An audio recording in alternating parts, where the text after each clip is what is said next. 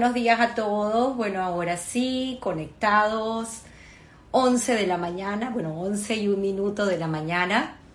Eh, aquí, bueno, nuevamente en otra fabulosa historia que contar. Yo feliz y emocionada de traerles cada domingo una historia llena de, emoción y llena de valores, principios y un poco el rescate de todo lo que somos y la, el entendimiento de dónde venimos para honrar nuestro pasado.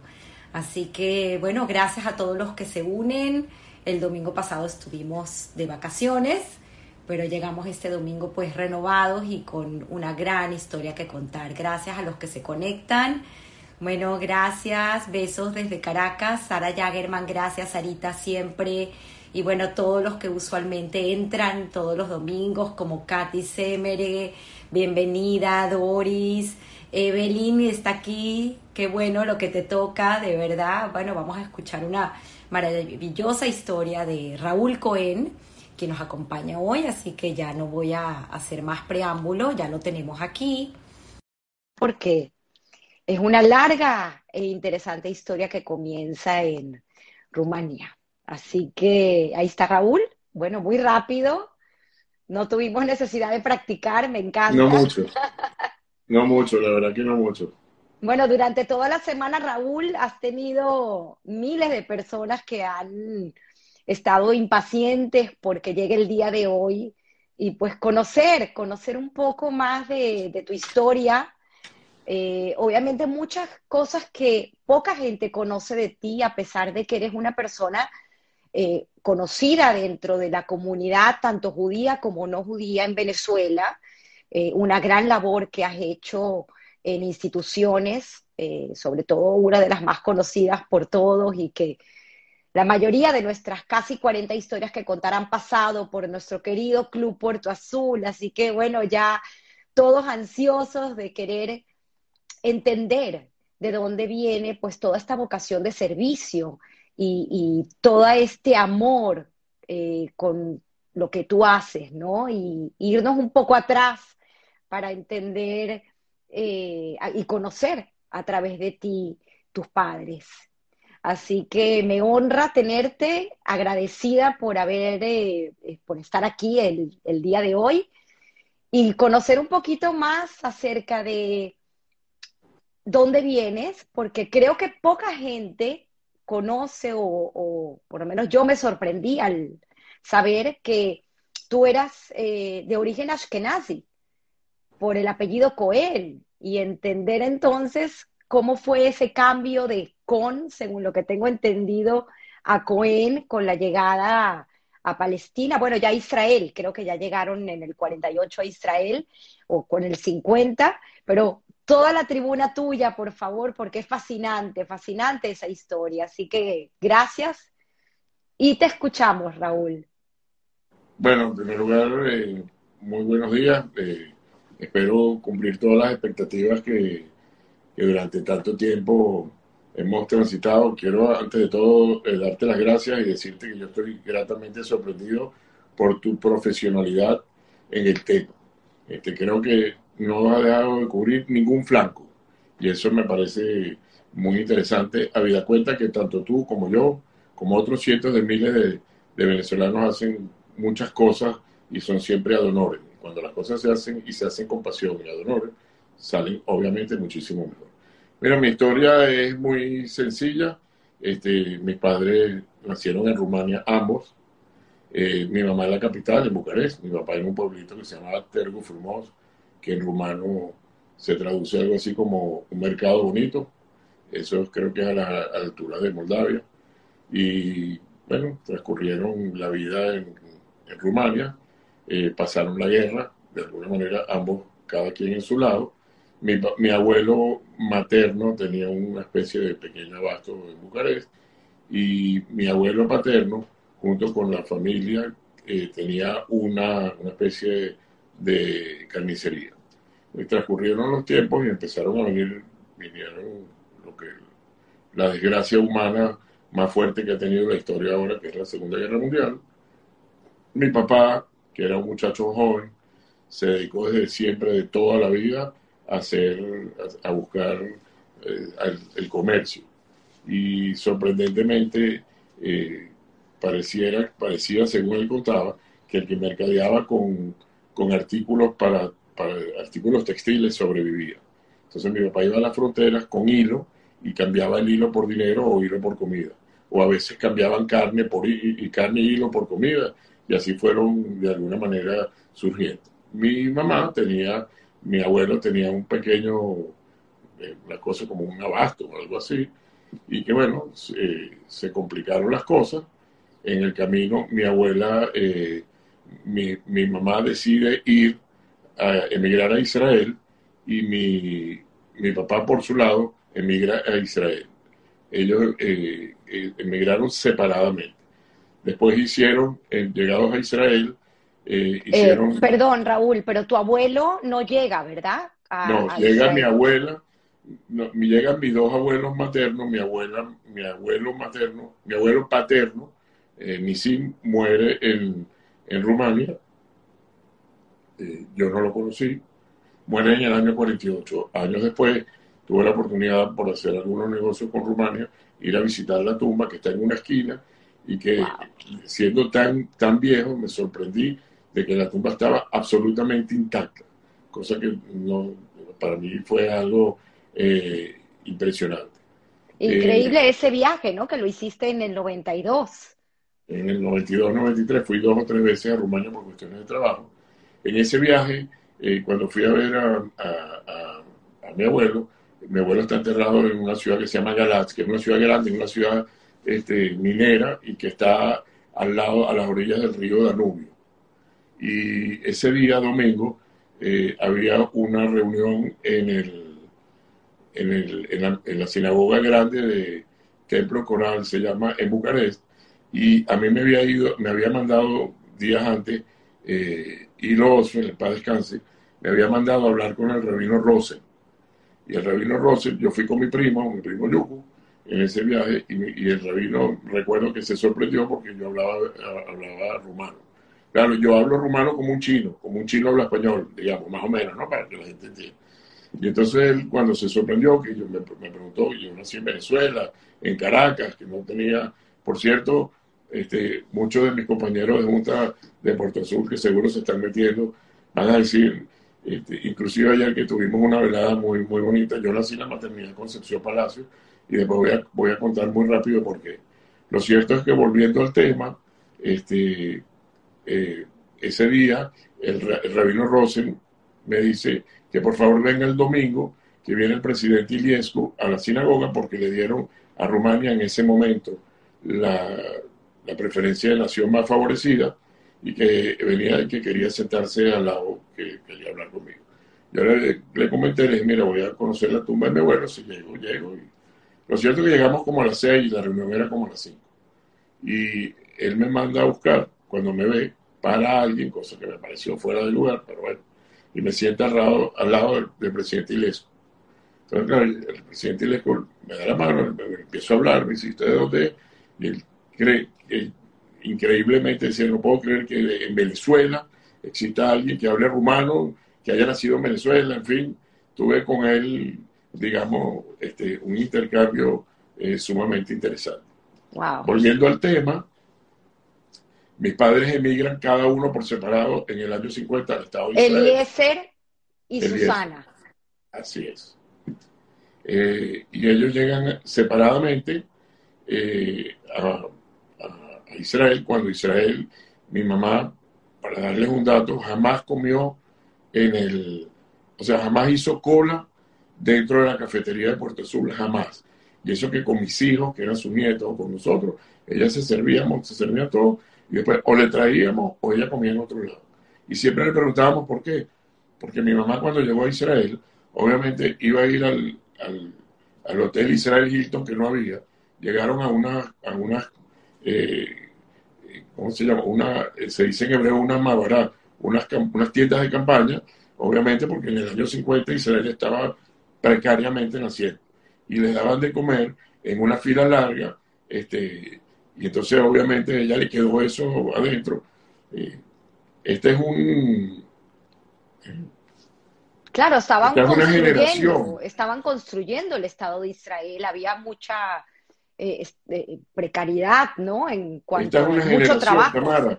esta es una generación que, que, fue la generación de choque que le tocó sobrevivir a la guerra, le, tocó este, reintegrarse de nuevo a la sociedad y eso obviamente le habrá quedado eh, muchísimos traumas, ¿no? O sea, no es... Por supuesto no, no, es, no, no, es una, no es una situación para esta, para esta generación que eh, pasó o ya está pasando por razones obvias del tiempo. Este, era, era, era, una, era una, una, generación difícil que sufrió en carne propia muchísimas cosas, pero que las ganas de vivir fueron los que hicieron de alguna manera echar para adelante. mis padres llegan cada uno por separado a Israel y en el año 58 deciden venir a Venezuela.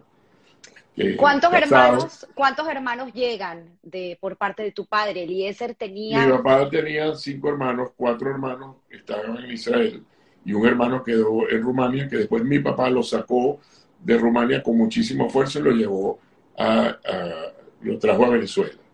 Mi mamá era hija única y le hicieron, este, porque veo que hay muchísima gente amiga que no, que no es judía, hicieron lo que en hebreo se dice un que es que una unión, alguien que te dice que te busca un, como una especie de, yo conozco a alguien, tú conoces a alguien y lo une. Y bueno, citan a mi mamá y a mi papá, y resulta que mi papá, como siempre, no vino. Llegó dos horas después. Y a la segunda vez tampoco llegó y se consiguieron en el ascensor. Y de ahí se flecharon y se casaron. Y mi papá decía que era, estaba muy difícil. Mi papá llegó a, Israel y el trabajo era lo que te daban. Y entonces él dice que es uno de los constructores de tercer porque él eh, trabajó como albañil este, en, haciendo, digamos, construyendo, construyendo Israel. Y le dijo a mi mamá que él quería probar suerte y se vienen, vienen, a, vienen a Venezuela. ¿Y, ¿Y lo del apellido cómo fue? Porque mi papá es apellido Con, K-O-H. Cuando llegó a Israel le dijeron, tú eres Cohen, nosotros somos Cohen rumano. Este, no, no el, el, apellido como tal este, no denota, pudiéramos ser también eh, sefardí, porque no está claro. Hay una parte de Rumania donde no está del todo. Correcto. Eh, sin embargo, en, los inicios, que es interesante antes de llegar a Israel, eh, mi papá en su pueblo natal los judíos eran todos como una especie de gueto y estudiaban eh, para aprender a rezar, que era lo más importante, en unos, en, unos lugares de rezo, de estudio que se llamaban unos heider. Heider en, hebreo es un heider, es un cuarto. Cuarto. era donde había un rabino o alguien que hacía a veces rabino y les metía en la cabeza aprender a rezar. Y cuando digo les metía en la cabeza aprender a rezar, era que les metía en la cabeza aprender a rezar de verdad. O sea, no era, ahí aprendían como podían.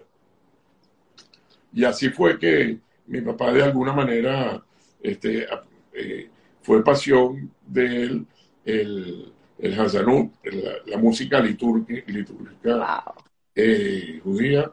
Eh, él a los ocho años ya era ayudante, era había un cantor, tenía un tío que era el papá de un primo que, es conocido, Mirón y, Yuku, que era Hazán en el lugar, que tenía una voz espectacular, mi papá era parte del coro. Esa historia era que mi papá hasta el final de los días, todas las mañanas, a toda hora, oía la, la, liturgia de los rezos judíos y nos tenía literalmente loco a todos. Porque a las 7 de la mañana, cuando uno está durmiendo, te levantaba la música de los grandes Hazanim del momento, cosa que eso se te va metiendo en la sangre y... Qué bonito, qué bonito historia recordarlo.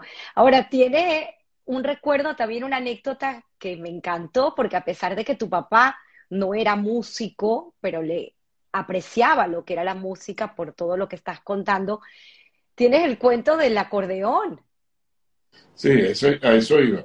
Para ir adelantando, entonces, bueno, mi papá este, tenía esa, esa afición, y le dice a mi mamá en, Israel que quieren ir a probar suerte, consiguen una visa y vienen a Venezuela. En el camino el capital de mi papá algo así como 500 dólares y él decide comprar un acordeón que todavía conservamos en algún lugar.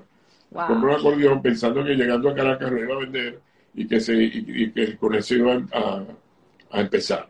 Y obviamente que nada que ver. el, el, acordeón lo, lo, conservamos todavía ahora. recuerdo que le preguntábamos a mi, mamá, ¿ese acordeón para qué? O sea, ¿de qué, de qué tiene, que, a qué es? Y nunca supieron, dice, mira, tu papá soñaba que con el acordeón los iban a esperar ahí en el puerto, porque mi papá vino en un barco, eh, me imagino que en la penúltima clase, para no decir la última clase, porque venían dos emigrantes, como toda la mayor, la mayoría de los emigrantes que han venido a Venezuela a, trabajar y a... Una anécdota interesante, mi papá llega, como todo, todo, como toda minoría, va a buscar sus pares. Y llega al silencio y le dicen en el año 58, ahora que tú vienes a Venezuela, ahora muy tarde, Ahora va a venir Fidel Castro y este país se acabó. Vamos directo al despeñadero. Si quieres, voy a donde la comunidad, que en ese momento era, como siempre, una Claro, pero para poner en contexto, estábamos eh, apenas en el 58, enero del 58, saliendo de Pérez Jiménez. mi mamá llegó en marzo del 58 y en julio hacía algo, en junio, julio, algo así, venía Fidel Castro. Y todo el mundo estaba presuntamente. esa visita, correcto. Entonces le dicen a mi papá, si quieres este, te, te, ayudamos a que te, comprarte un ticket de regreso. Y mi papá recuerdo que le dijo a ese señor, que después lo conocimos, le dijo, yo me voy a ir cuando tú te vayas, seguramente tú, irás, tú te irás en primera y yo me regresaré cuando, pero mientras tanto aquí me quedo. Y bueno, llegaron a Venezuela, mi mamá, este, una mujer muy culta, que hablaba ocho idiomas, cabalista, estudió teología en Israel, o sea, una, una, una, mujer fuera de serie desde el punto de vista intelectual para el momento. Este, empezó dando clases, un año dio clases en el Colegio Moral y Luce. Al año mi papá empezó a vender eh, eh, ropa en, en, los mercados y después de, los, después de vender en los mercados este, se dio cuenta que podía empezar una pequeña fábrica, se asocia con un señor Salomón Goyman, eh, papá de Lito Goyman, que siempre después recuerdo cuando en el, negocio me daba tu vaso, porque como él era más grande que yo, nos llevaban a los dos, y el tipo me tenía monte con los tubos del tela, y siempre nos reímos cuando nos encontramos. ¡Wow! Y entonces empieza la, la historia ascendente de dos emigrantes. Mi mamá, mi papá le pide a mi mamá que se venga a trabajar con él, decide dejar el, el, colegio. Esta primera fábrica era el, el, Tigrito, donde comenzó a trabajar. Confecciones, confecciones del Tigrito. Está bien dateado. Te veo que está bien dateada. Era confecciones del Tigrito, estuvo, trabajaron ahí un tiempo, después mi papá decide independizarse y monta una fábrica que duró muchísimos años, que se llama Confecciones Osito. Y después mi papá, ya todo el mundo nadie sabía quién era ese Cohen, decían Osito. Y entonces, bueno, fue una fábrica para, para también entender un poco el, e, el trabajo, ¿no? El, llegaron a tener cerca de 400 empleados. Tenían todo, sí, la fábrica empezó como todo. Recuerdo anécdotas fabulosas. Mi papá fue a pedirle crédito a Esteban Sariquian de Telares Maracay, que mi papá no, le, no se le podía decir Esteban Sariquian, sino Don Esteban se sentó mi papá y le dijo, mi papá le contó, mira, vengo, vengo como todos a pedirte un crédito. Él le preguntó un par de cosas, le dijo, le toca un timbre, le dice, a este señor dale 100 mil metros de tela. Y mi papá se paró y le dijo, mira, si tú me vas a dar a mí más de 5 mil o 10 mil metros de tela, yo entre 90, 120 días, que era el momento, que era la época como se pagaba, voy a quedar ahorcado. Yo prefiero pedirte 5 mil metros, hacer lo que tengo que hacer, tener plata para pagarte y así voy subiendo. Y así llego a ser uno de los, uno de los, creo yo, uno de los importantes. Eh, eh, era, era qué tipo de, era ropa para dama, caballero. Mi papá hacía, no, mi papá hacía eh, pantalones blue jeans, mm. básicamente batas laboratorio, era uniformes, uniformes, pantalones, camisas, o sea, mi papá era de verdad que mi papá fue un gran comerciante y mi mamá estaba atrás, que era un gran cerebro. Entonces, entre los dos, este, trabajaron. eh, en el año 59 nace este servidor que está aquí. Y ahora pensando bien así, hablando contigo relajadamente, me llama la atención que qué locura dos tipos que vienen en el 58, que ni hablan el idioma, este, se animan a hacer todo lo que hacen y además de eso tienen un hijo meses, digamos, un año, digamos, después eh, en, Venezuela. Yo por eso, mi papá tenía, le había prestado unos reales, había, le había dado un crédito a alguien que no le pagó y lamentablemente este, no había más dinero y fui a fui a parar, fui a parar ella a la, a la, a la maternidad. A la maternidad Concepción Palacio y nací yo. Después mamá tuvo un problema con la placenta, no sé, con una historia de la placenta. Y la negra María, que mi mamá siempre decía que le agradecía, fue la que me amamantó eh, al principio y me amamantó también, que gracias a Dios estoy bien gordito. Y cada vez que trato ¡Wow! o sea que tú eres eh, como la época de las nodrizas. ¿Tuviste una nodriza? Una historia así, una nodriza pobre, pero era una nodriza, digamos. Y bueno, después nacen mis otros tres hermanos, mi hermano Dolphy y después dos hermanos más morochos. Eh, a los ocho meses, y Marino. Y y Mariano. Mariano. A los ocho meses le da, vivíamos en San Bernardino, como todos. Este, ya nos habíamos mudado, mi, mi papá y mi mamá vivieron en, en la esquina de Curamichate, me acuerdo.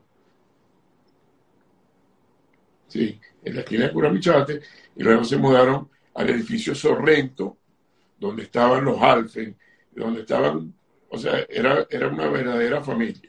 Y de ahí se mudan a un edificio Alameda, hoy donde está la electricidad de Caracas, y después compran una casa donde fue en Las Palmas, en la Florida arriba, después de la placita de Caracas, donde ahí vivimos todos. Nació en el camino mi hermano Dolphy, después mis dos hermanos Morocho y Dani Mariano, que cuando tuvieron, eh, a los ocho meses le dio, eh, le dio gastroenteritis y lamentablemente una doctora le dio una droga muy fuerte a mi, a mi hermano y lo ensordeció. Y bueno, hasta el día de hoy eh, nos hemos mantenido muy unidos, somos, una familia pequeña, en lo, digamos, en, en el núcleo interno. Luego mi papá ¿Y este hermano, ellos viven ahorita en Israel? Los dos viven, mis dos hermanos viven en Israel, Dolphy y Mariano. Eh, mi hermana Ilana vive en Miami. Y, yo vivo aquí. Y yo mismo sé dónde vivo, pero, pero para mí Venezuela es Venezuela, igual que para todos. Este es el, país que nos... vale vale la pena resaltar, porque me parece muy interesante, que la calidad de vida de tu hermano, a pesar de su condición, es extraordinaria, porque bueno, conocemos que, en Israel pues hay muchas cosas que se pueden hacer. Mi papá y mi mamá, que yo estoy muy lejos de, no lo quiera ni de juzgarlos ni nada, cometieron en un momento dado, no, yo no quiero decir un error, pero buscando siempre lo mejor para él, porque no habían, aquí había un colegio que se llamaba Ival, y había un colegio fuera, estuvo en Argentina, estuvo, primero estuvo en España, luego estuvo en Argentina con el hijo de Pérez Olivares, y este, cuando viene ya a, regresa a Venezuela, ya un adolescente, ya no sé, fue muy difícil insertarse en, eh, la, sociedad de aquí. Eh, en el camino recuerdo yo un chiquito, acompañé a mi papá, que vino un gran, en Israel cuando un tipo muy, muy letrado, no es un doctor, es un profesor, ese profesor se reúne con mi papá, yo estaba chiquito, y le dice, estás cometiendo un error, él tiene que ir a Israel a vivir, porque en Israel hay espacio para gente que, para todo el mundo y sobre todo para la gente que tiene un, porque él está perfecto, él simplemente no oye, no oír no habla, aprendió a leer con los labios perfectamente, pero mi papá siempre tenía el temor de que viviendo en Israel cómo se iba a comunicar después con nosotros.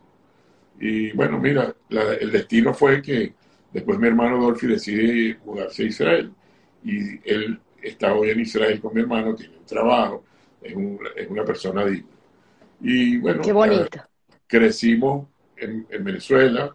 Eh, en el camino mi papá decide traer a su hermana, eh, que en paz descanse, mi tía Shelly, estaba casada con Germán Aronón, que tuvo dos hijos, Nicky y Yana, y aquí, y después ellos traen a, la familia Mosco, a Marianne y a, su hermana, y después y a, Tuli y a, y otra señora Botti, que, y vienen Mironi y, Yuko, digamos. La familia Segal. O sea, que tu papá se encargó de, seguir y de ayudar y de traer a familia y extendidos a, este gran país. Sí, señor. Mi papá fue un tipo... Mucho que agradecerle. Y además mi papá era un tipo que huía del, del en hebreo sí se, nosotros decimos el cabo de los honores. Para él el honor no existía, él era, el honor era el trabajo. Este, se dedicó a trabajar eh, a, plenitud, ubicó a todos los que tenía que ubicar. Luego mi abuela que vivía, salió cuando salió, ella salió de Rumania con su con su hermana, con su hija más pequeña, que también falleció. Toda esa familia, este, todos mis tíos y todos lamentablemente ya fallecieron producto del, digamos, del, destino, del tiempo. Y después venía, venía, mi abuela vino a Venezuela, vivió un tiempo con nosotros y todas las noches recuerdo yo que le decía a mi papá, mi papá en, rumano le decía Lica, no sé, algún rumano tendrá, sabrá por qué. le decía Lica, prométeme que vas a sacar a mi hijo mayor si me muero mañana. wow. Saca a, a mi hermano de Rumania. Y así lo hizo. Fue a Rumania, le costó full, me recuerdo que era muy chiquito. Recuerdo que cuando hacían un viaje, cuando hacían un viaje, mi papá cuando iba, iba después mi abuela regresó a Israel, se enfermó y falleció, y mi papá en el camino fue a Israel, y en ese momento eran los momentos de, eran los momentos, ¿sabes?, del inicio, y cuando él viajaba, viajábamos todos de Caracas. Me acuerdo que fuimos una vez al centro comercial Chacayito a comprarle un sobre todo. Era una, todo una, una un, un, todo un acontecimiento. Fíjate tú, esta tierra de, gracia y miel, cómo hace que ahora todo el mundo, bueno, en el mundo entero, pero básicamente nosotros aquí, coger un avión, gracias a Dios, es muy sencillo, ir de un lado a otro, se ha masificado de tal manera que, que realmente eh, esto es una historia que queda como una historia que el que no la vivió, capaz y ni la cree, porque dice, bueno, ¿cómo es si aquí, el que quiere ir de aquí a Margarita va, para el aeropuerto, no importa el nivel social ni económico que tenga, con un poquito de esfuerzo se monta, se monta y va, va, a cualquier lado. Entonces, bueno, este, él, esa fue la familia. Después yo en el camino empezamos a estudiar. Yo era muy, muy mala conducta, como dicen los militares, yo era muy mala conducta. Y entonces, en sexto grado, recuerdo, y que no se me va a olvidar nunca, la final Brasil-Italia, por estar castigado y por no tener, habría que leer el libro del diario de Ana Frank. Y porque no lo quería leer, mi mamá lo leyó conmigo, mi mamá fue una matrona para, para, para nuestra familia. Mi mamá era la cabeza de todo. Entonces mi mamá leía el libro conmigo y como castigo no me dejó ver el, la final eh, Italia-Brasil, que ganó Brasil 4-1, creo que en el año 72, si no me equivoco. Wow. Me acuerdo yo que era chiquito, veníamos de Puerto Azul al mediodía porque Iba, mi papá iba a ver el, partido con mis hermanos y yo iba a oír, los cuentos del diario de Ana Frank, que mi mamá me leía.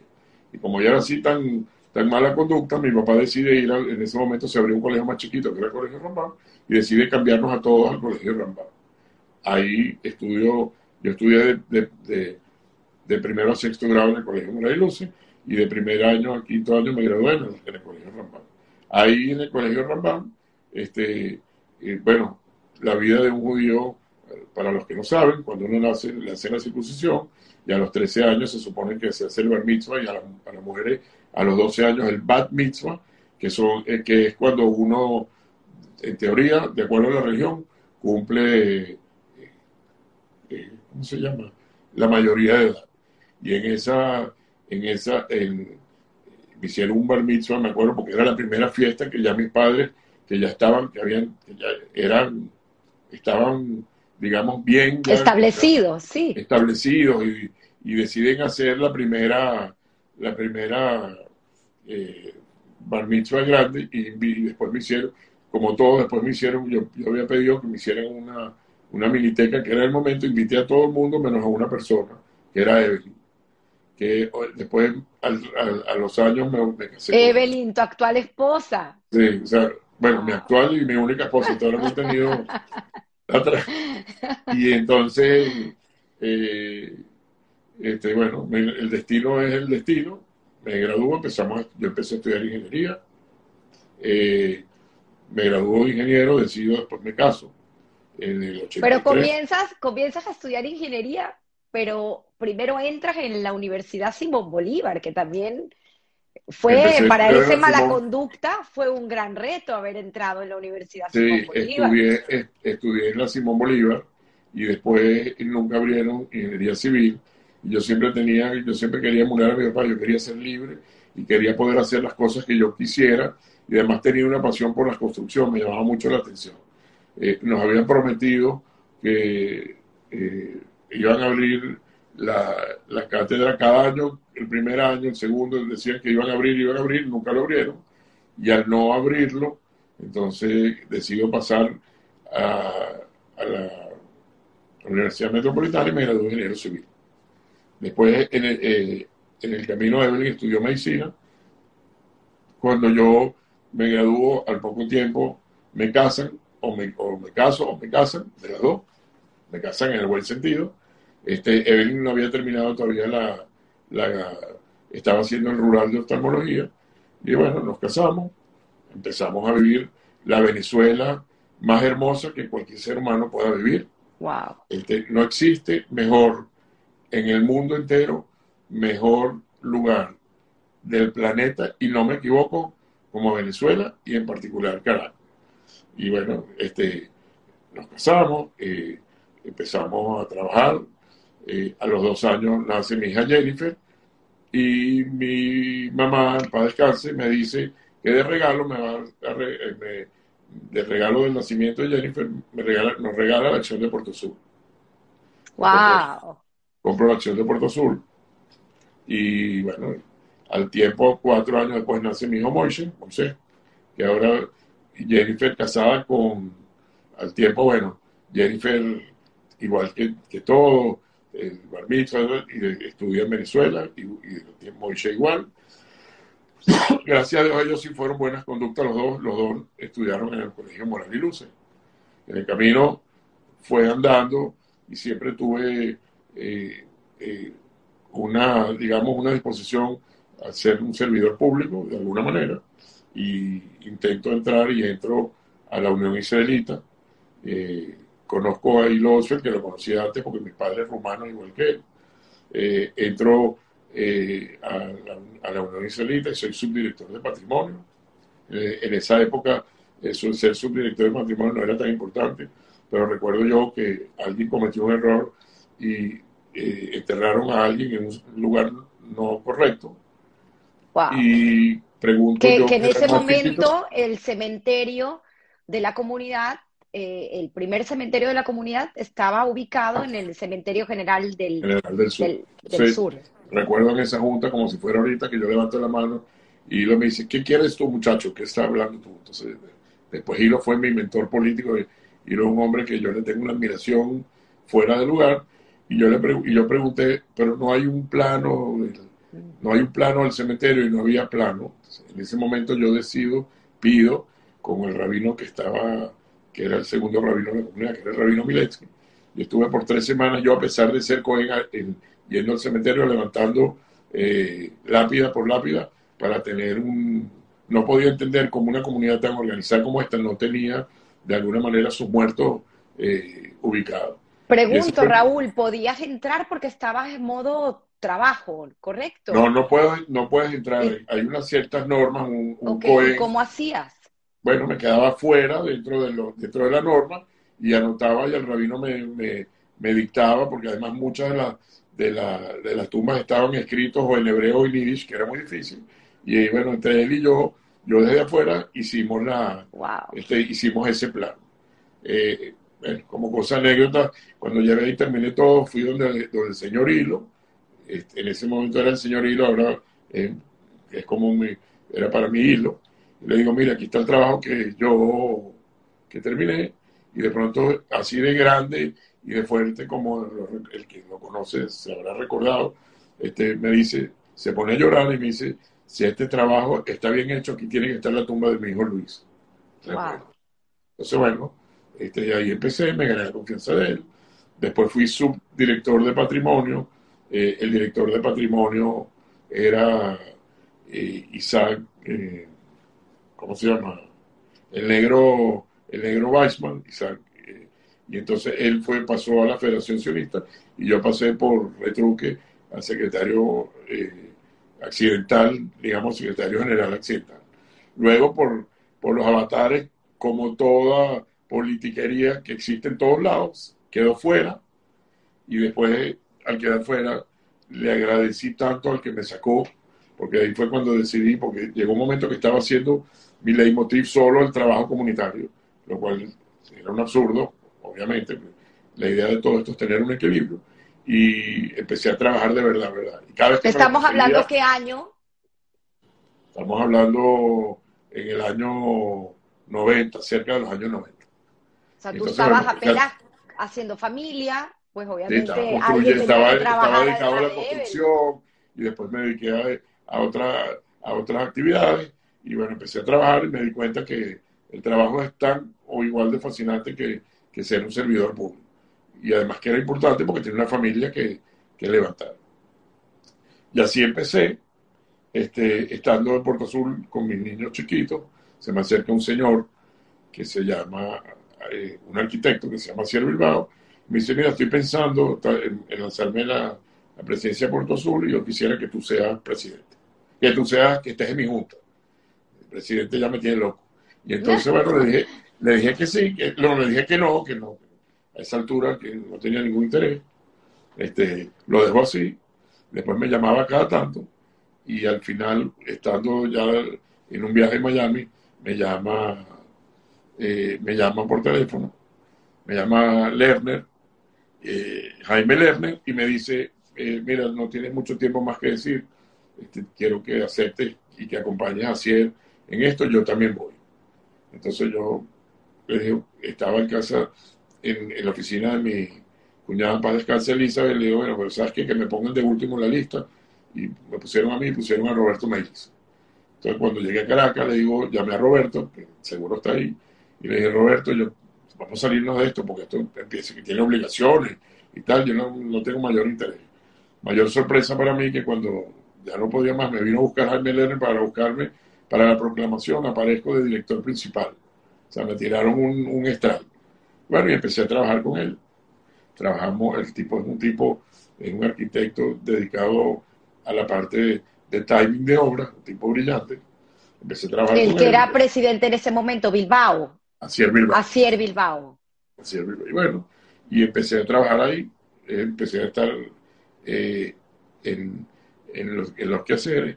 En el año 99 viene el deslave, que es el desastre. Yo era director de seguridad en ese momento del club y fue el primero que, va, que bajé, me acuerdo, un helicóptero con el que era ministro de la defensa. Eh, Raúl, ¿cómo se llamaba? El gordo Raúl Salazar. Me acuerdo que estaba totalmente destrozado todo. La claro, ese fue el, el, primer Hubo tres tragedias importantes que afectaron. Bueno, en realidad tres, porque si me voy un poco más atrás, ah, tengo entendido en el 67, cuando fue el terremoto, hubo un maremoto que afectó gran parte de las instalaciones. Recordemos que el Club Puerto Azul tiene 67 años de construido. Tiene 66 años de vida y está mejor que nunca hoy. Después ya hablaremos capítulo especial. Una historia increíble, un club maravilloso. Quiero hacerlo, lo más, quiero hacerlo todo lo más rápido y lo más entendible porque es para poder abarcar todo. Entonces, bueno, eh, yo, yo fui, uno, fui el primero que llegué Después llegó un expresidente, Enrique Luque, y eso estaba totalmente devastado, y obviamente Acier Bilbao. Y cuando llegamos ahí, Acier dijo que este Puerto Azul es recuperable. Y recuerdo una gran asamblea donde nos dieron a todos los que estábamos en esa junta un espaldarazo, y en año y medio reabrimos el club. De nuevo. Con todas las limitaciones, pero abrimos el club. Así estuvimos perfectos hasta el 2005. Eh, en ese momento yo eh, entro a, tenía conexiones con en Venezuela, bueno, todos sabemos, ganó eh, el presidente Chávez, yo tenía yo trabajaba parte de mi vida en proveedor de, las Fuerzas Armadas, conocía a, conocía a todo el mundo, entonces bueno, decido pedir que quería trabajar eh, y entro a, trabajar en la calle. A diferencia de cualquier otro, que es lo lógico. Yo nunca, a mí nadie nunca me pidió si quería estar. Yo siempre era el que decía que yo quería estar. Eso es la verdad, que es como la verdad. Y bueno, empecé a trabajar en la para, para entrar un poquito a la gente que no, no es de la comunidad, pues explicar un poco. La CAIF es esta confederación de asociaciones, israelitas de Venezuela. Exacto. Que era el brazo político de la comunidad. Correcto. Y entonces, bueno, básicamente lo que hace es este, el enlace con, con los entes públicos, porque este, igual que la religión católica, en Semana Santa, para la religión católica, nosotros tenemos una fiesta que se llama Pesas, que es la fiesta de la liberación, las Pascuas judías, donde no se come, se come unas galletas que se llaman matzá, entonces había que pedir un permiso, aquí no se hace. En fin, mil cosas que, de que ocuparse en, en, ese momento. Entonces, bueno, empecé a trabajar ahí, después empecé a hacer carrera en la CAI de director, eh, pasé a, a, a, secretario general, después fui vicepresidente y ahí estuve, yo creo que más de 20 años eh, trabajando. Paralelo a eso, en el año 2005 ya yo estaba fuera de la Junta, viene el segundo gran deslave. En, el primer, en la, primera vez, en el, en el 99, la suerte fue que habían elecciones nacionales y el, el Club Puerto Azul tiene la política de que cada vez que hay unas elecciones el club queda cerrado. Como esto fue en plenas elecciones nacionales, el club quedó cerrado y gracias a Dios no había gente, no había, no había mayor trauma porque era lo que, lo que pasó, pasó, pero sí, sin la gente, salvo los empleados que obviamente eran nuestra responsabilidad. En el año 2005, en Carnaval, este, hubo un gran deslave, se destrozó parcialmente Puerto Sur, no tan severamente como el 99, pero quedó tapiado, el que no logró salir el lunes de la mañana de Carnaval quedó tapiado en Puerto Sur porque toda la, la costa quedó inservible. Y bueno, ahí decido yo... Eh, ¿Cuántas aproximadamente personas se quedaron? Casi 3.000. 3.000 personas. Este, más entre, entre Puerto Azul, Playa Azul y lo aledaño de, de Nahuatl. Entonces, bueno, este, recuerdo yo que no estaba en la Junta, decido bajar, bueno, con mil y uno intrínculos que no quiero, digamos, no, no quiero ahondar, decido bajar, me encuentro un general Mota Domínguez y me dice, tú eres el presidente de Puerto Sur, cosa que no era verdad, este, espérate un segundo, y me llama García Carnero, que, que ya murió para descansar, acaba de morir, y le, me dice, él, él le dice, general, él, él, es de Puerto Sur y él sabe cómo se bate el cobre. Y ahí me metieron adentro y empecé a, en la carrera más difícil probablemente que haya tenido un ser humano, que era ir a rescatar a, la gente. Eh, intentamos salir en un avión, en un helicóptero, que estaba a ráfagas de viento a 150 nudos, era imposible. Entonces me acuerdo que el general García Canel me dice, te vas a tu casa y a las 4 de la mañana venimos. Y yo le dije, no, yo voy a ir a Puerto Sur. Había una, una lanchita, había un militar. Le dije, con esa lancha puedo llegar, si puedo llegar. Salimos de ahí, de, del puerto a las 8 de la noche, llegamos como a las 2 de la mañana. Porque la ráfaga y la, era, si alguien me preguntara ahora, si lo vuelvo a hacer, no, no sé si lo haría. Yo creo, yo digo que no, pero lo más seguro que sí. Me escapé de mi casa, nadie tenía ni idea. Y bueno, fui, cuando llegué a Puerto Sur a las 3 de la mañana, le habían dicho a, a los que estaban ahí, eh, por orden de, García Canero, que mandaron el famoso Tango 62, que era un barco que, que era... Un carguero. Un carguero, que todo el mundo esperara en, en en la zona náutica que íbamos a sacar a la gente y lamentablemente la lluvia fue tan fuerte no pudimos salir. Entonces mandamos a todo el mundo de regreso a, los, edificios. Claro, hay que entender que la comida ya era una limitación en el club porque nada podía entrar. Todo, ya estaba circunstancia, agotado. Había gente mayor, gente enferma, niños. la comida estaba agotada porque ya veníamos de domingo, sábado, domingo y lunes de, carnaval. Bueno, lo cierto es que hicimos todo lo que hicimos y llego yo a la, y cuando me regreso, el, me acuerdo que me reuní en, aquel, ese entonces eh, Gaby Barnaghi, Gabriel Barnaghi, el doctor Gabriel Barnaghi estaba en la junta que yo había pedido, él era el director médico, me lo, encuentro él, y al gerente que estaba fuera de sí, a las 2 de la mañana. Y después de que pusimos orden y dijimos qué es lo que íbamos a hacer con el tango, el, el, tango estaba, el tango el carguero estaba afuera y el tipo no lo quería meter porque él decía que si no encallaba, es que todo era muy bueno, que después él peligraba su ascenso. Momentos muy difíciles. Claro, pero si quieres explica, explica también cómo es que tiene que anclar y cómo abre las puertas. El barco, la, el barco se posicionó entre Puerto Azul y Playa Azul en esa playa. El barco retrocede, abre unas compuertas y las compuertas quedan encalladas en la tierra. Después con unas cuerdas van metiendo a la gente al barco para después eh, mover el barco y cerrar la compuerta y seguir adelante. Eh, él no lo hizo, no lo quiso hacer en, la noche y eso que el general que había estado ahí conmigo era general de la Guardia Nacional, como él era de la Armada, no lo quiso hacer. Este, cuando me dice el, el del barco pequeño, bueno, vámonos, le pregunté al capitán, ¿cuánta gente podemos meter aquí? Me dice, te puedes meter aquí 150, máximo 150 personas.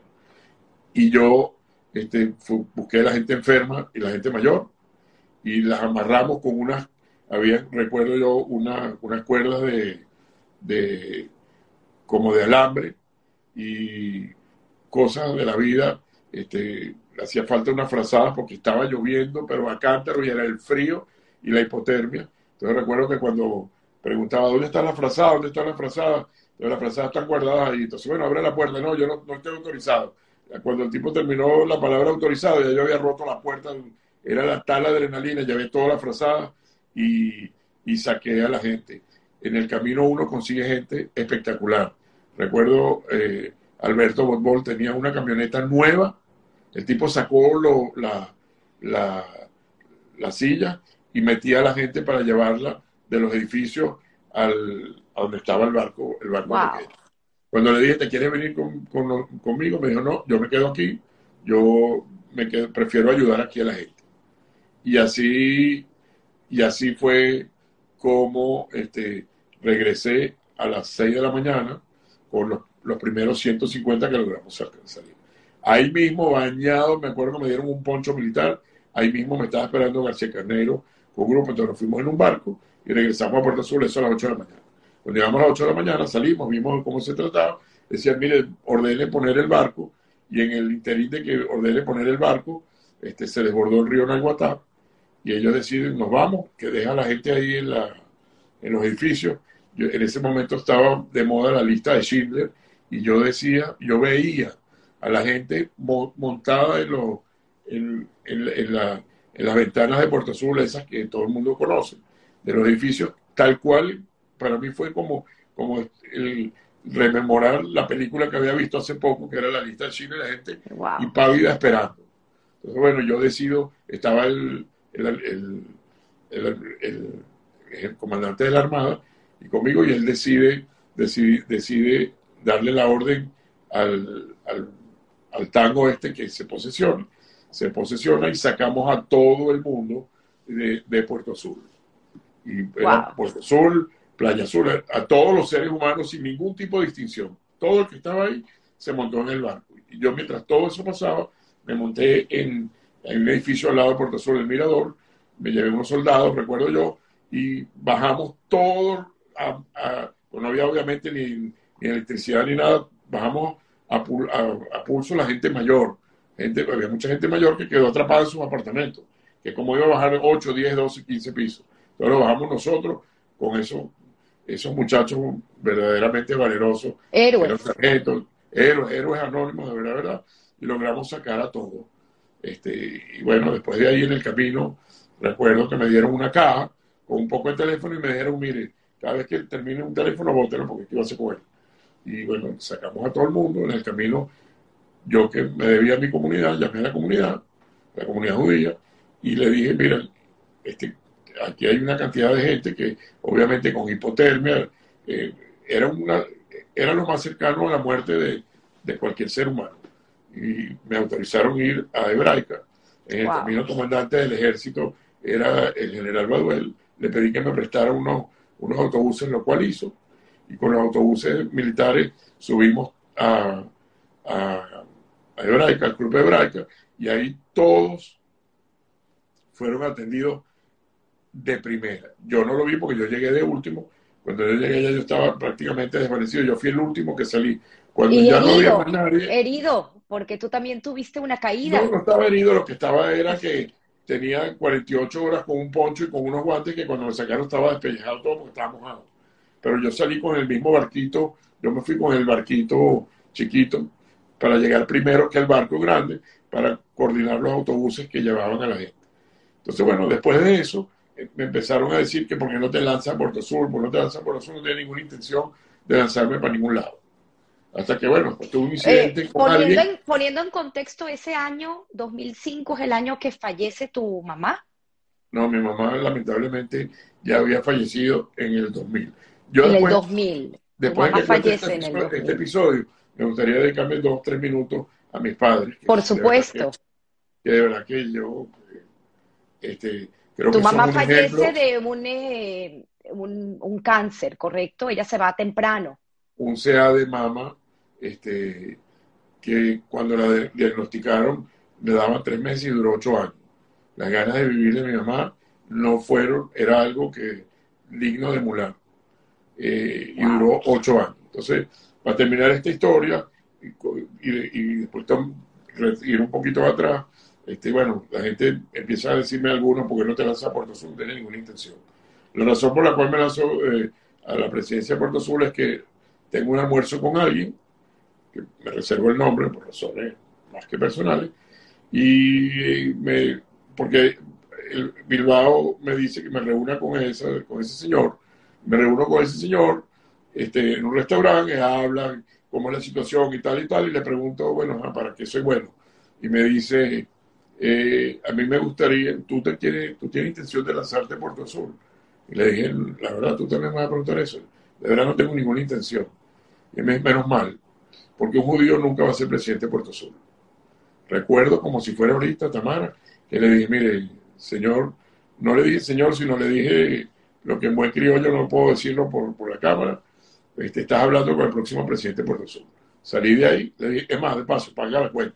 Vamos a pagar la cuenta entre los dos. Fue tal locura que le dije, paga tú la cuenta y me fui. Entonces ya me acuerdo que llamé y le dije, mira, te guste, no te guste, si te medio guste, voy, quiero ser presidente de Puerto Sur. Y obviamente empecé de menos a más. Y ganó con el 80% de los votos. Puerto Azul es el ejemplo de eh, la Organización Nacional, la Organización de las Naciones Unidas. Porque uno va a Puerto Azul un, un desayuno a comerse la famosa rosquita y todos hicimos vida y todos crecimos ahí. Se le llamó la, pequeña Europa, la pequeña Europa de Venezuela. Españoles, italianos, judíos, árabes, árabes sirios, libaneses, todo el mundo este, sentados en, una mes, en unas mesas, viendo crecer a nuestros hijos, a nuestros nietos, este, realmente en una, eh, en una compenetración que no, no hace falta eh, buscar aguas afuera, nada de lo que no tenemos aguas adentro en Venezuela. Y parte de eso eh, es Puerto Sur.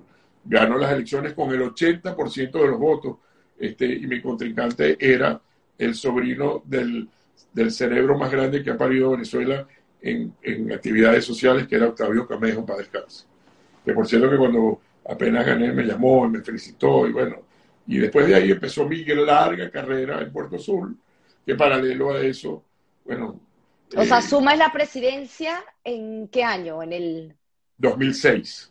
2006. Y después estuve cuatro años. Estuviste... cuatro años, salgo porque, lo, porque los estatutos este, dice, preveían salir y salgo, salgo cuatro años eh, y después este, por otras razones vuelvo de regreso y estoy cuatro años más uno más. he estado nueve años en total. Eh, no quiero hablar de las cosas que hice por los sur porque no es lo correcto. La historia me tiene que jugar a mí, no yo, no creer yo que estoy jugando la historia, pero creo que hice un buen, creo que tuve un equipo maravilloso que hasta el día de hoy se mantiene este, ayer tuve una velada con, los actuales directivos, que fueron todos, empezaron conmigo y casi todos fueron escogidos por mí, más los nuevos. Y creo que somos un ejemplo de lo que se puede hacer en Venezuela, a pesar de las dificultades y a pesar de todos los, los aprobios económicos que puede tener cualquier ser humano. Eh, el, el, que, y después en el camino, eh, hay una asociación que se llama Asociación Venezolana de los Clubes Nacionales. Pero creo que antes de eso vale la pena mencionar algunos nombres, sobre todo alguien tan querido y tan eh, sentido por la comunidad de Puerto Azul, que es eh, Walter Pacifici, que estuvo contigo a tu cargo y pues obviamente... te me adelantaste, este, eh, bueno, arranco en el camino, para no ser, cortarte el hilo, decido ser, decido tomar, lanzar mi nombre a la Asociación Venezolana de Clubes Recreacionales, el cual todavía hoy estoy... Presides preside, creo que tengo como mucho tiempo, pero aún presido. Eh, ahí, ahí la teoría es distinta, porque ahí es eh, la coordinación con todos los presidentes de los clubes. En Venezuela hay 176 clubes eh, recreacionales. la gran la mayoría de los grandes están en esta asociación, en cual me honro presidir, y que realmente, producto de la pandemia, hemos dado el mejor ejemplo que cualquier venezolano puede dar y para después hablar capítulo, eh, digamos, especial de Walter, antes de entrar en eso, eh, en la pandemia, tener los clubes cerrados, fuimos los primeros que decidimos cerrar los clubes, este, y además estuvimos cerrados por espacio de casi ocho meses. muy difícil para cualquier presidente que esté activo eh, tener un club cerrado producto de una pandemia. Fuimos los primeros en darnos cuenta del asunto y cerramos unilateralmente y además fuimos los únicos que yo fui autorizado a decirle al, país nacional de que le garantizábamos el pago a todos nuestros empleados que normalmente son de larga edad. De manera que dimos un ejemplo maravilloso. Y aprovecho y, digo que Venezuela, parte de su reserva moral está mm. en cualquier miembro de junta directiva de cualquier club. ¿Por qué? Porque es honor, porque la pasión por hacer lo mejor en tu club no tiene límite, el límite es el cielo, este, porque, eh, porque lo hace con una vocación de servicio sin igual y que de alguna manera eso lo versáramos en el país nacional y te aseguro que tuviéramos Venezuela la mejor tacita de plata. Y además que nuestra familia extendida, sintiéndome parte también de esta maravillosa familia del Club Puerto Azul, son estos trabajadores, porque bien sabemos que ellos hacen carrera dentro del club eh, por generaciones. Y son gente que nos sirven todos los días. Tienen una anécdota muy increíble que me encantaría que la cuentes, porque sé que no solamente pasa o pasó en tu ejercicio, sino en muchos de los presidentes que fueron presidentes del Club Puerto Azul, pues esas fiestas de, diciembre y esa fiesta de diciembre que se la hacía también a, la, gente trabajadora la fiesta, esa, cuando yo llegué a la presidencia decidí de que la fiesta que hacíamos el 31 en Puerto Sur, la hacíamos el 8 o 9 de diciembre a los trabajadores en el mismo lugar en el Galeón, con las mismas, con, con, con, digamos, igual, en igualdad de condiciones que a la fiesta de los asociados. Con la única diferencia que de alguna manera, entre comillas, obligábamos, nos obligábamos la junta directiva a servir a los empleados. Eso, eso es algo, eso el, que tenga la oportunidad tiene que vivir porque estar enfrente del empleado y uno sirviendo te da un, una, un, un sentimiento tan fuerte y una euforia de sentirte que, que, todos somos iguales y que todos estamos así, tenemos el mismo, el, el mismo objetivo. Unos son adonores porque están temporalmente y los otros son los que hacen vida de su vida activa. Así como yo crecí con mi trabajo este, y con eso mantuve mi familia, estos trabajadores de los cientos de clubes que normalmente tienen larga data eh, hacen lo mismo y con eso crecen a, su, a sus hijos en bien y en salud y, bienestar. Eh, entonces, bueno... Eh, y además creo que vale la pena mencionar, Raúl, y disculpa si te, te saco un poco del hilo, ahorita lo retomamos, pero vale la pena mencionar todas estas oportunidades que tienen los trabajadores del club durante la semana, cuando el club pues obviamente no tiene tanta gente porque reciben clases de natación. Se desarrolló, a eso, a eso quería ir ahora. Eh, la vida es muy difícil a veces. A veces uno no entiende y es mejor a veces ni, entender. Eh, yo perdí a mis padres, cosa del, destino. En la junta directiva tuve tres pérdidas que me marcaron la vida. Este, de muchachos jóvenes que lamentablemente uno ya, ya la Lanscourt, que era un muchacho maravilloso, su, su cuñado hoy está en la, tuvo la junta conmigo, hoy está. Después tuve un muchacho Carlos Cabrera, también brillante. Después un señor ya mayor, que fue mi tesorero, José Recio, y que de alguna manera uno va sintiendo el, el, dolor a eh, al lado mío estuvo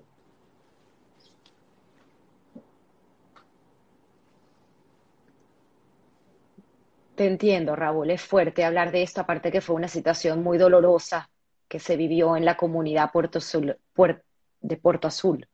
Se vivió en la comunidad eh, nacional. Al lado mío por nueve años estuvo un muchacho que se llama Walter Pacifis, que, era, que era, era, un, hombre maravilloso. Y bueno, le dio COVID y presuntamente después del COVID este, fallece. Y en pleno ejercicio él fue eh, eh, yo, él decía que yo era su mentor y yo sentía que yo, él decía que yo lo preparé y yo siempre le decía que nosotros nos preparamos juntos para esto. Él estuvo al lado mío, a la mano derecha mía, por nueve años y después asume la presidencia, logró disfrutar el primer de diciembre y luego lamentablemente pasó lo que pasó y cuando ya íbamos a retomar le da un infarto fulminante y fallece y lo perdimos. Eh, la actual junta continúa con mayor ahí. Y él es eh, exportero de la Vinotinto, con una carrera grandiosa y además directivo de, Polar. Una persona maravillosa. Es, fabulosa.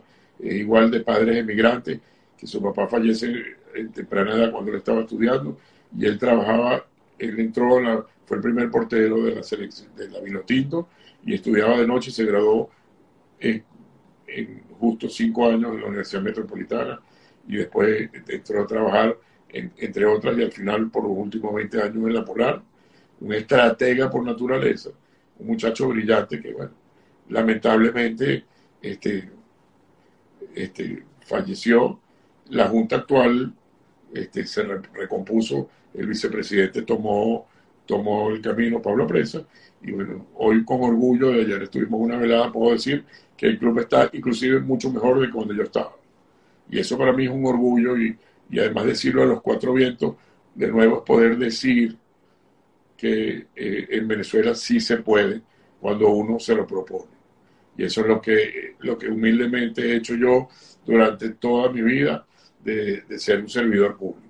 Creo que eh, a veces la pasión es mucho más que la razón y a veces uno descuida algunas cosas me ocupé de no, de no descuidar demasiado, sobre todo mi familia. Eh, quiero también hablar un poquito de ellos. Tengo dos hijos, eh, Jennifer y Moisés, los dos casados.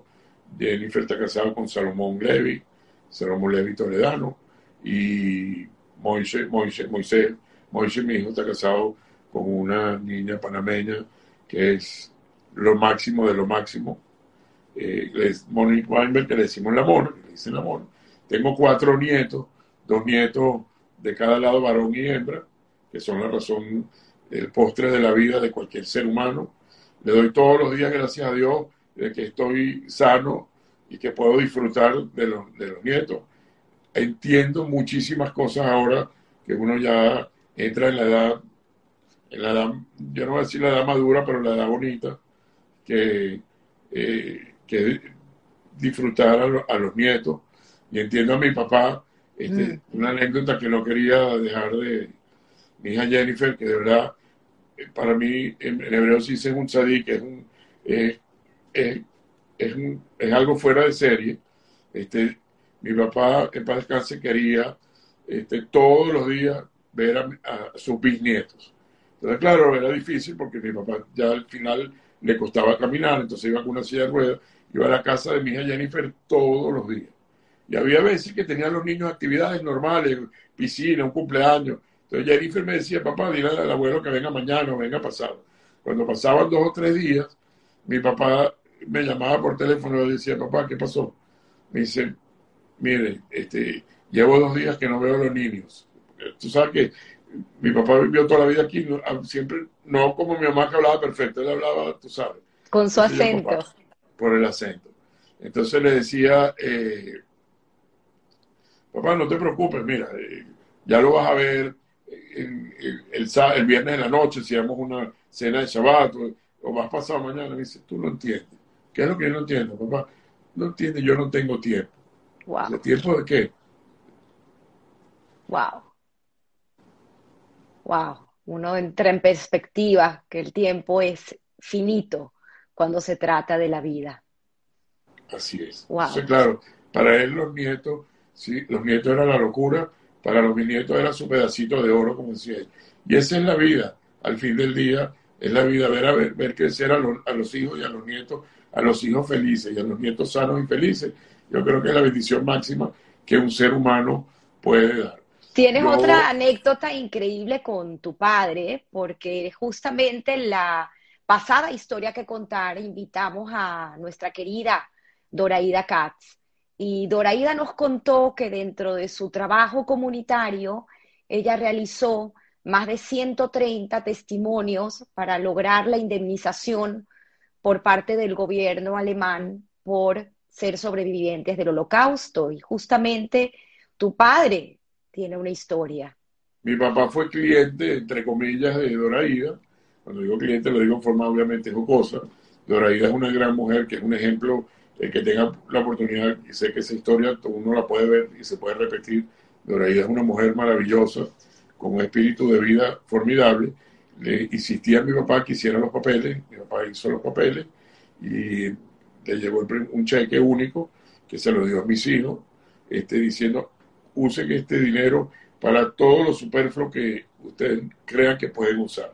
Porque este dinero proviene de lo más feo y oscuro de la vida humana, que es el, ir unos en contra, seres humanos de un lado en contra de otros seres humanos digamos, para hablarlo lo más, lo más somero posible. Entonces, bueno, este, eh, quiero decir, quiero aprovechar minutos para eh, hablar de mis padres. Mi mamá fue una gran mujer que, digamos, la rectitud y el ejemplo y la negación del trabajo al lado de mi papá fue el ejemplo que nos dio a todos para seguir. Eh, fue el, el, capo de la familia cuando mi mamá me llamaba por teléfono y me decía, quiero que vengas a la fábrica, que tenemos que tener una conversa pendiente. A mí se me aguaba el guarapo, la llamaba mil veces, pero dime de qué se trata. Si no, no voy, dime, porque el miedo, que el miedo es libre, y además era, porque yo sabía que con algo venía. Mi mamá fue mi confidente y fue mi amiga este, toda la vida. Yo fui el hermano, yo fui el hijo mayor, mi mamá siempre se apoyó en mí en las primeras décadas mi papá viajaba tratando de vender sus artículos y era, digamos, yo era el, hijo mayor, era, digamos, como el pilar, y mi mamá siempre fue, eh, fue mi confidente hasta el final de sus días. En el 2000 fallece y después mudó mi papá acerca de en mi mismo edificio por 16 años más, fallece en el 2016 y obviamente ahí se desarrolla una, una, integridad impresionante. Nunca me mudé del edificio porque yo vivía arriba y mi papá abajo, lo cual era muy cómodo y además creo, y así lo digo, que eso la historia me va a juzgar, pero como no, no hay testigos, lo digo yo, yo creo que yo y mis hermanos, pero en, mi caso, creo que fui un, buen hijo. Y mi papá siempre decía, hasta el último día me ocupé de mis padres igual que mis hermanos. mi papá siempre decía que el que es un buen hijo, es un buen padre, es un buen amigo, y es un buen servidor público. Eh, y además la vocación de servicio la tienes de, casa, porque tu papá Yo creo que la vocación de servicio, la vocación de servicio, la verdad que la tengo de ver un, hogar bien constituido, eh, mi mamá y mi papá, con todas sus vicisitudes, up and downs como todo, pero veían ese esfuerzo y ese, eh, esa lucha constante por sobrevivir de unos emigrantes que llegaron aquí como otros cientos de miles de emigrantes a hacer la Venezuela posible, hacer la Venezuela hoy que estamos todos integrados y que de alguna manera vivimos este, eh, orgullo de, haber nacido aquí y orgullo de, aportar un granito de arena. Para y este además, además una mezcla de culturas, inclusive en tu casa, Raúl, porque no hablamos de Evelyn y sus orígenes.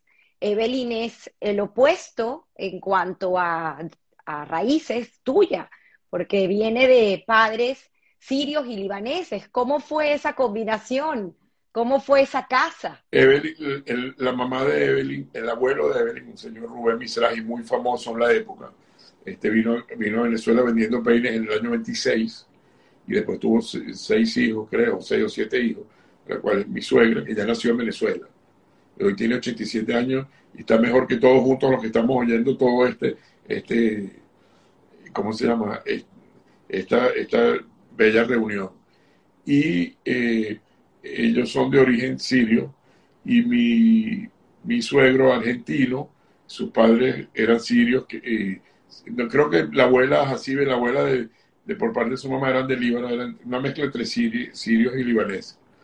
Entonces, claro, este, lo bueno de toda esta película es que comí como los dioses, porque la vieja cocinaba, o sea, como los Kazab seguramente cocinaban. Además, que no puedo dejar de contar algo chistoso muy rápido. La, abuela tenía, la abuela así tenía un anillo gigantesco y tenía unas rayitas. Y en las rayitas, como hacía toda la comida, porque la comida la tenía que hacer ella, este, ahí había hummus, falafel, era la mezcla. Entonces yo decía que la aliación entre el oro blanco y la, y la, mezcla hacía que la comida fuese tan, tan Nosotros siempre tuvimos una tolerancia entre todos. Al fin del día, todos somos seres humanos. Este, nosotros somos de religión judía, pero somos venezolanos. Este, otros son de religión católica, pero todos al fin del día vamos a ser un único Dios. Y, y de alguna manera ese es el ejemplo de que nosotros podemos convivir todos juntos y no hace falta buscar fuera de los previos de Venezuela para darnos cuenta de que realmente las cosas aquí, cuando se hacen y se demuestran que se pueden hacer, creo que humildemente soy un ejemplo del esfuerzo de mis padres y de lo que nosotros le hemos dado. Qué este bonito, qué bonito, Raúl. Me queda todavía dos preguntas finales, y, pero por ahí me están recordando que te pida que cuentes la historia del hipódromo. No sé si quieres compartirla con nosotros antes de irnos al consejo final, eh, tanto para la juventud y como para nosotros mismos. Mi papá tenía un, un eh, ¿cómo se llama? Un, no era un cortador, era un tipo que era un italiano que se llamaba Santo, Santi Capobianco, que le gustaba mucho, eh, esos italianos de ese momento, eran, le gustaba mucho los caballos. Entonces mi papá lo animaron y compró un cuarto de caballo que se llamaba Farellones.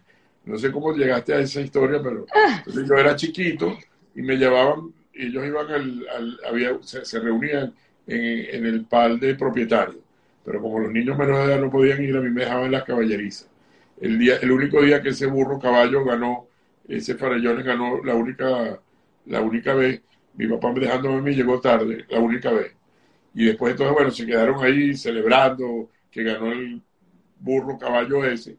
Y después mi papá fue a la casa y cuando llegó a la casa se le olvidó dónde estaba yo. Bueno, el escándalo, el escándalo, no te quiero contar el escándalo.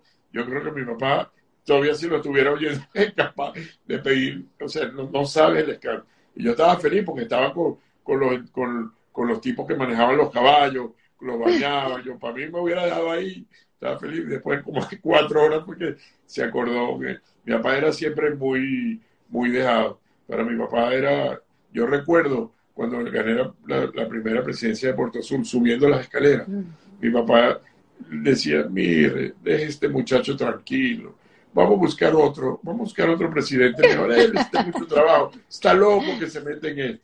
Entonces la gente decía, pero si estamos, estamos subiendo para, para coronación, por decirlo de alguna manera, déjete de coronación, la coronación es trabajar, que cuando produzca este puro dolor de cabeza. Y a contraparte de mi mamá, que hubiera estado, lamentablemente ella ya no está, pero ella hubiera estado súper feliz, orgullosa de sus hijos. Eran dos contrastes totalmente distintos, eran dos culturas totalmente distintas. Mi mamá sumamente culta y mi papá sumamente trabajador, que lo único que sabía era trabajar y trabajar para, para, para dejar a su familia lo mejor, lo mejor ubicado. Pero hicieron una excelente combinación porque trajeron pues a estos hijos con, dedicación, con amor y el ejemplo que ahorita tú y Evelyn hacen con su familia y extendido para los que tuvimos oportunidad de, ver tu trabajo en, el club. En Yo también tengo una historia con tu papá que no, no, no, me quiero extender mucho, pero fue también muy emotiva, eh, porque yo ya en, en, el lapso de la segunda, de segunda, antes ya no era presidente, tu papá lamentablemente fallece en lo que él más amó, que era Puerto Sur, y en la, en el, en la, en la, en la Pacífica, en la, Pacífica en la Mansa, después de haber comido en la mañana, pero tu papá era un excelente deportista y un tipo muy bien apuesto. Él siempre me tenía loco que el mejor pescado del mundo se comía en Puerto Azul.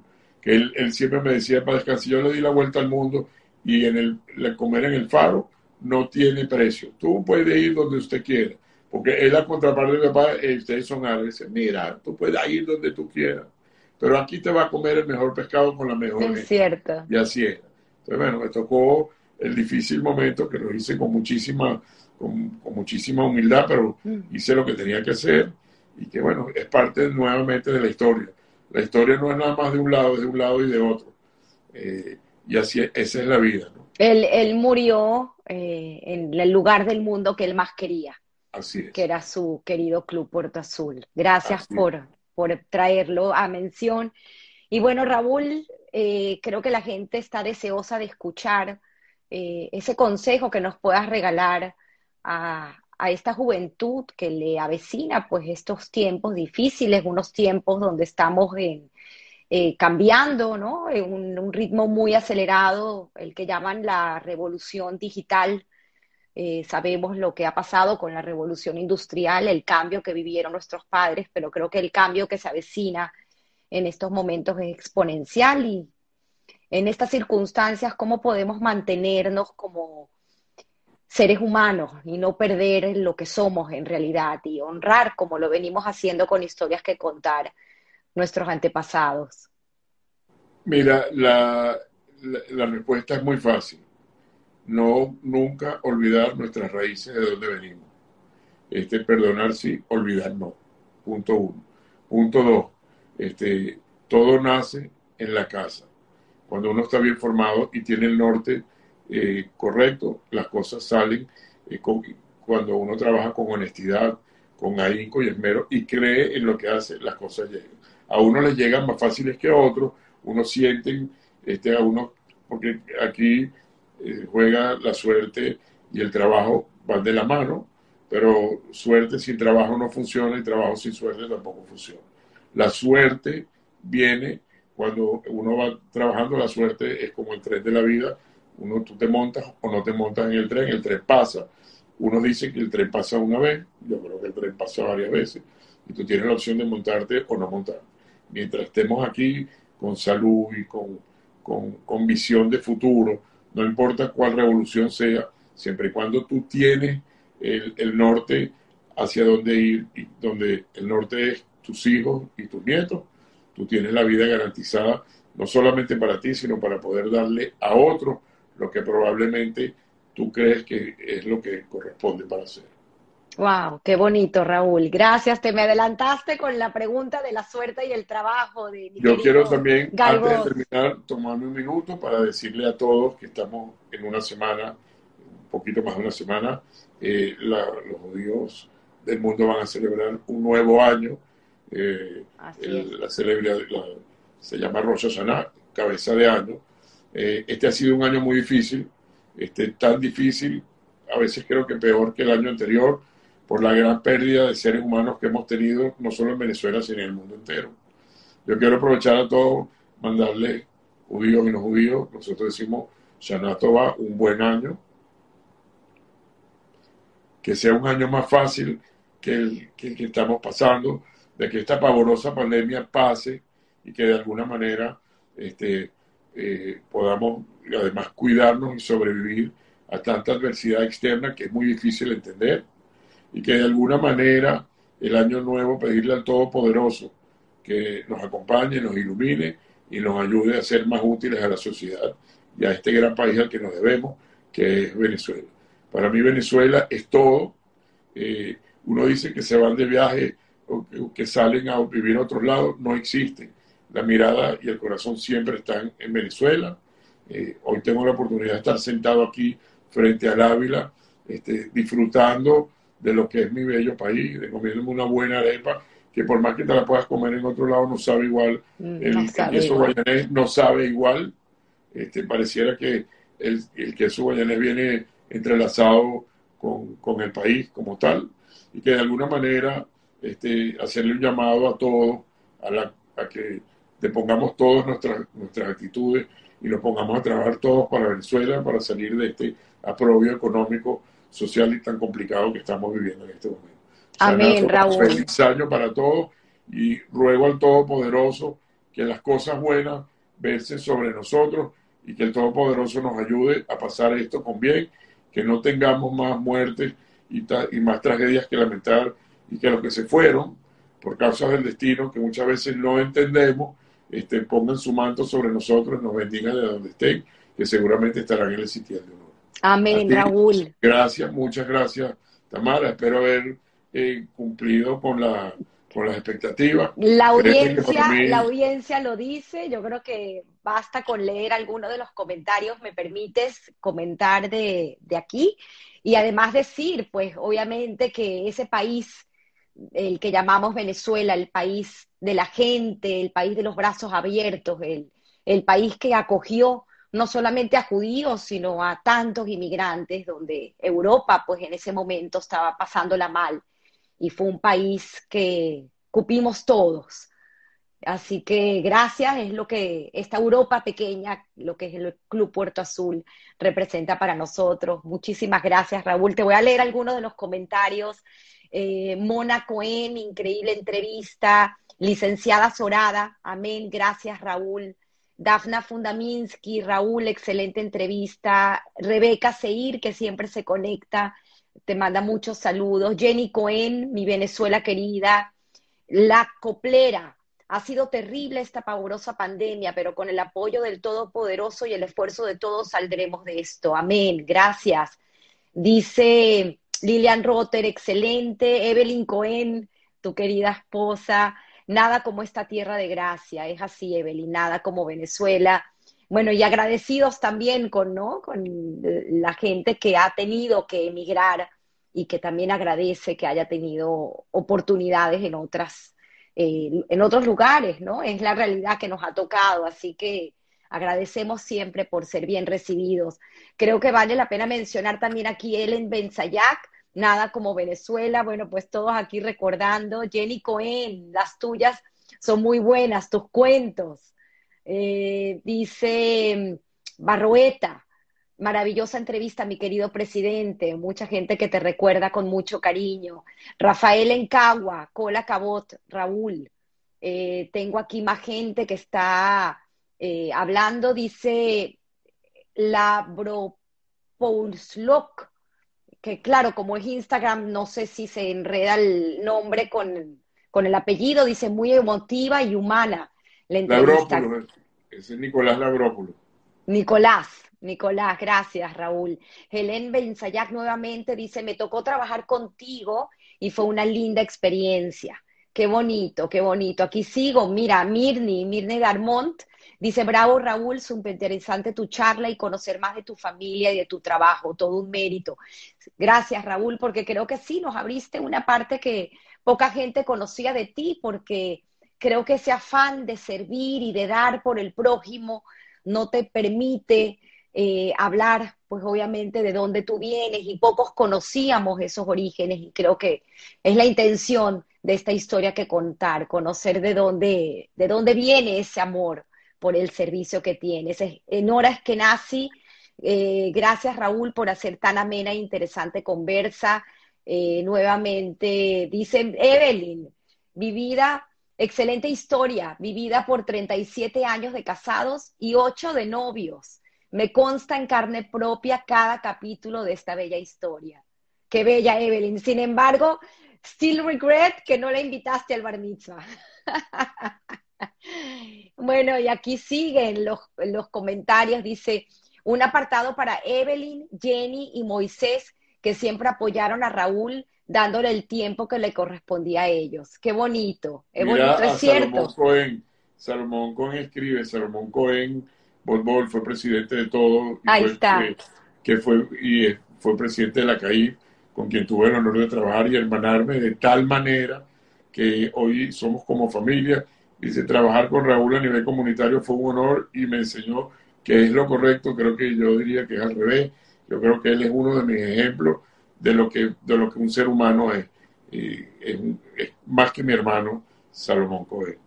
Y cabe mencionar que ahorita que mencionaste a nuestro querido Salomón, eh, mencionar también a, alguien que también eh, fue significativo para tu vida en tu trabajo en la CAIF, que fue nuestro querido Abraham Levy. Así que creo que le puedes también mandar un gran saludo a este hombre que tanto Abraham Levy, Abraham Levy nació en Los Teques y es un hombre maravilloso que fue presidente de todo. Lo único que le faltó ser fue presidente de la Unión Israelita porque era sefardí, pero de resto es un hombre espectacular que dedicó su vida a la comunidad, al igual que Hilo Osfer, en paz descanse. Aprovecho el que quiera saber un poquito más de la historia de un hombre que realmente lo dio el todo por el todo y que además fue que vivió en carne propia el holocausto, que se meta y lo ponga en, en, en cualquier lado, hilo, asamblea, y va a oír la historia de un hombre, yo tuve el honor de llevarlo con, junto con la CAIF, de llevarlo a la Asamblea Nacional, para que oigan lo que un hombre maravilloso, que fue para mí uno de los grandes eh, profesores de mi vida en, este, en esta carrera, eh, fue y vale la pena oírlo. Vale la pena escuchar ese testimonio en la asamblea hace ya a lo mejor unos 8 o 10 años. un poco más, más o menos. Gracias nuevamente, Raúl. Te dejo con otros comentarios. Habla, eh, te dice Lisette Merlo. Compartí con él actividades propias del club. Muchas gracias. Eh, dice, lo que, los que nombraste recién vienen de sus amigos de Argentina. Eh, esta es Fabiani. Sí, Fabiani Sandra, que por cierto es cumpleaños. Ah, bueno, feliz cumpleaños. Carlos Bracho, Raúl, excelente, para mí también un mentor. Y bueno, ¿qué te puedo decir? Agradecida, de verdad, fue una maravillosa casi hora y media con una historia que contar que estoy segura que tocará muchos corazones. Gracias por dejarnos entrar en tu casa, dejar entrar en tu vida y conocer un poquito más tu vocación de servicio, de dónde viene y poder agradecer a tu familia. Vale, igual. Gracias, Raúl. Gracias. Gran cariño. Y ojalá algún día alguien también haga la historia, pero la inversa contigo, que creo que tiene muchísimo que contar. Todavía, todavía no. Gracias a todos. Esta entrevista, como siempre, quedará colgada en mi Instagram Live y a partir de mañana podrán escucharla tanto en el canal de YouTube como en podcast, eh, Spotify o Apple Podcast. Así que gracias a todos, nos vemos el próximo domingo. Feliz día. Hasta luego.